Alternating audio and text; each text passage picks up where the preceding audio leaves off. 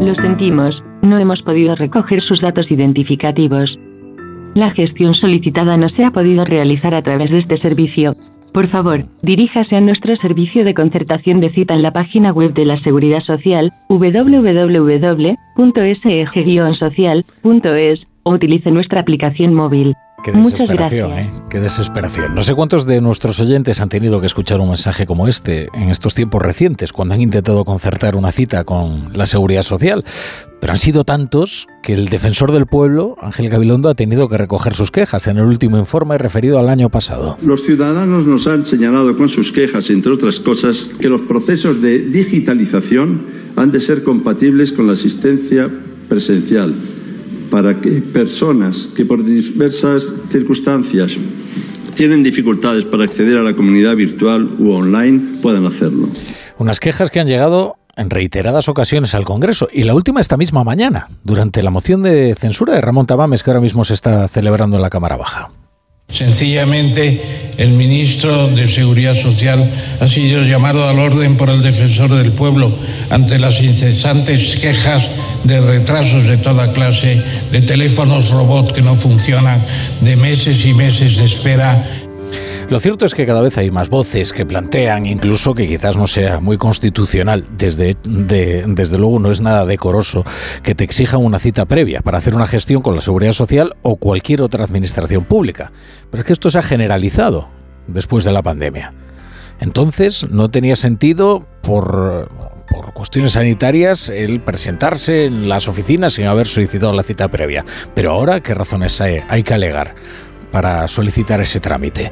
Sea como sea, en estos momentos la única forma de acceder a determinadas gestiones es a través de la cita previa, ya sea por la web o por el teléfono. Y esto ha traído a las mafias, que se han dedicado a captar todas las citas para luego revenderlas al mejor postor.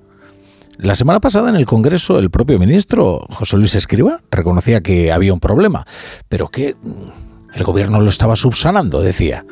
Nuestra experta en temas laborales, eh, Caridad García, se ha ido esta mañana a una oficina de la Seguridad Social y esto es lo que se ha encontrado. Buenas tardes, Cari. Buenas tardes. Alberto es italiano y lleva meses intentando conseguir el NIE. Esta mañana se ha acercado a una oficina en el centro de Madrid por última vez. Si no lo consigue, abandonará España. Lo tiene decidido, harto de burocracia y de incoherencias. Para abonar la tasa para el NIE, tengas que ir a un banco, te digan que tengas que tener la cuenta aquí. Para tener la cuenta aquí tienes que tener el NIE. Si consigues a alguien que lo tenga, al momento de ir a pagarlo, estás pagando la solicitud de NIE y te piden el NIE. Otra mujer que hace cola cuenta desesperada que ha contratado a un gestor para que le lleve la documentación después de conseguir la nacionalidad española, pero ahora tiene dos altas en el sistema, una con NIE y otra con DNI. Necesita dar de baja el primero porque no puede pedir así la asistencia sanitaria.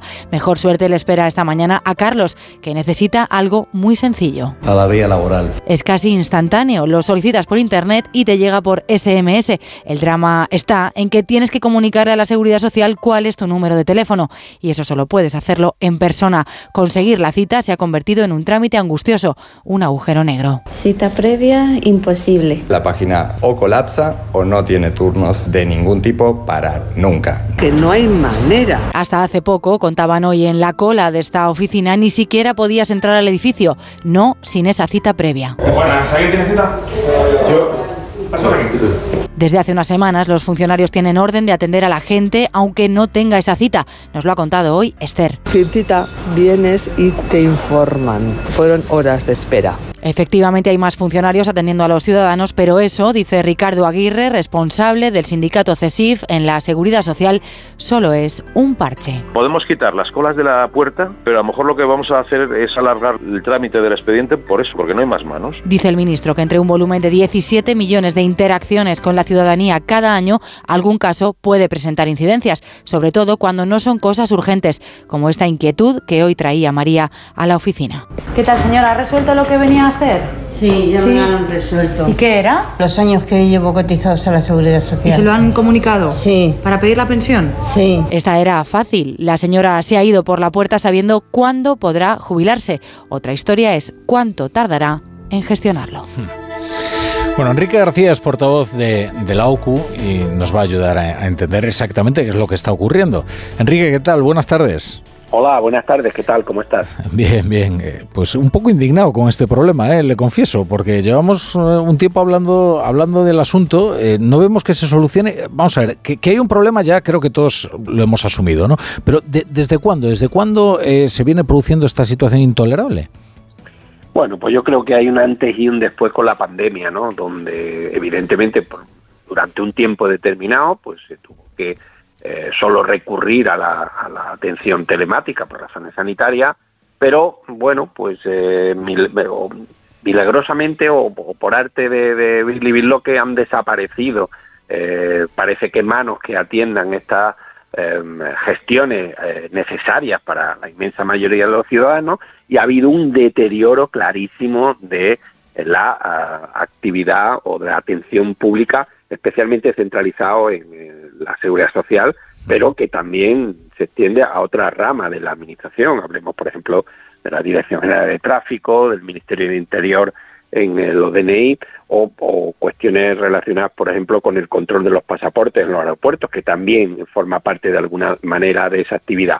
Es decir, la administración eh, pues atiende mal a sus administrados y esto es evidente que se ha producido un deterioro a, a raíz de la pandemia pues que ha agudizado estos problemas que ya existían. Claro, se ha degradado, digamos, la, la relación del ciudadano con la administración, pero a todos los niveles, ¿no? Locales, autonómicos, nacionales, no, no, es, no está solo esto focalizado, digamos, en, en el Ministerio de la Seguridad Social, para entenderlos, ¿no? Sino No. que también pasa cuando uno quiere cambiar el padrón, por ejemplo, en una oficina del, del censo o algo parecido, ¿no? Efectivamente, eh, digamos que la seguridad social es la punta del iceberg, donde ahora mismo los retrasos son, son más significativos y más llamativos, pero esto se extiende a cualquier tipo de administración y señala las administraciones autonómicas y locales. No venimos haciendo estudios de forma habitual y periódica sobre cuál es la atención que prestan en cuanto a determinado tipo de trámite relativamente sencillos en la, en la administración y vemos que sí que hay un deterioro eh, pues que acompaña a toda la administración. Curiosamente, cuando se ponen en marcha iniciativas de la atención digital, de la digitalización, de la tramitación online, que deberían facilitar eh, esta, esta tramitación, ¿no?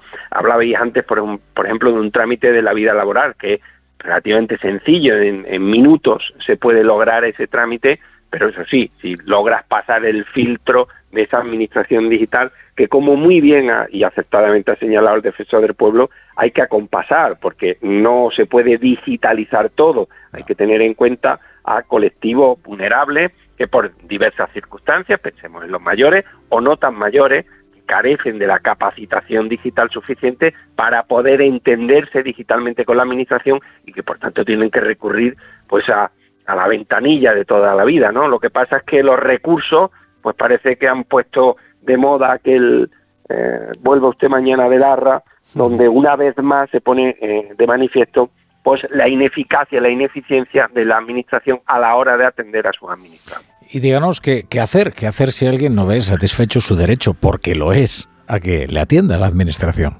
Por supuesto, y además nosotros creemos que se debe garantizar la atención personalizada mientras haya personas que la requieran. ¿Qué se puede hacer? Pues realmente es dificultoso a veces eh, eh, que los ciudadanos puedan reaccionar porque se ven en esa maraña, ¿no? En el reportaje pues, se ha dicho de forma muy gráfica, ¿no? Te pide un requisito eh, para el cual necesitas ese, eso que estás pidiendo, ¿no? Para completarlo. Eso eh, es castiano, no tiene mucho sentido. Eh, luego hay otra circunstancia, se puede reclamar a la administración, pero vamos, mm, la administración no se da por aludida, te puedes quejar. Eh, ¿Sirve de algo la queja? Sí, para que aparezca en el informe del defensor del pueblo. ¿En la práctica puede solucionar algo? Pues lamentablemente muy poco. No obstante, nosotros desde OCU recomendamos a los ciudadanos que se quejen por escrito, que pongan de manifiesto su disconformidad con el trámite y eh, que de alguna manera esto eh, pues ayude a eh, dedicar más recursos a, los trabajadores que tienen que eh, atender, a los funcionarios que tienen que atender a los consumidores, a los usuarios y también que se les pueda solucionar eh, su problema con mayor rapidez. Bueno, pues desde aquí, desde luego, nos vamos a cansar de denunciarlo. ¿eh? Nos vamos a, desgañitar si, si hace falta. Enrique García, por todo de OCU, gracias por estar hoy en la brújula. A vosotros un saludo.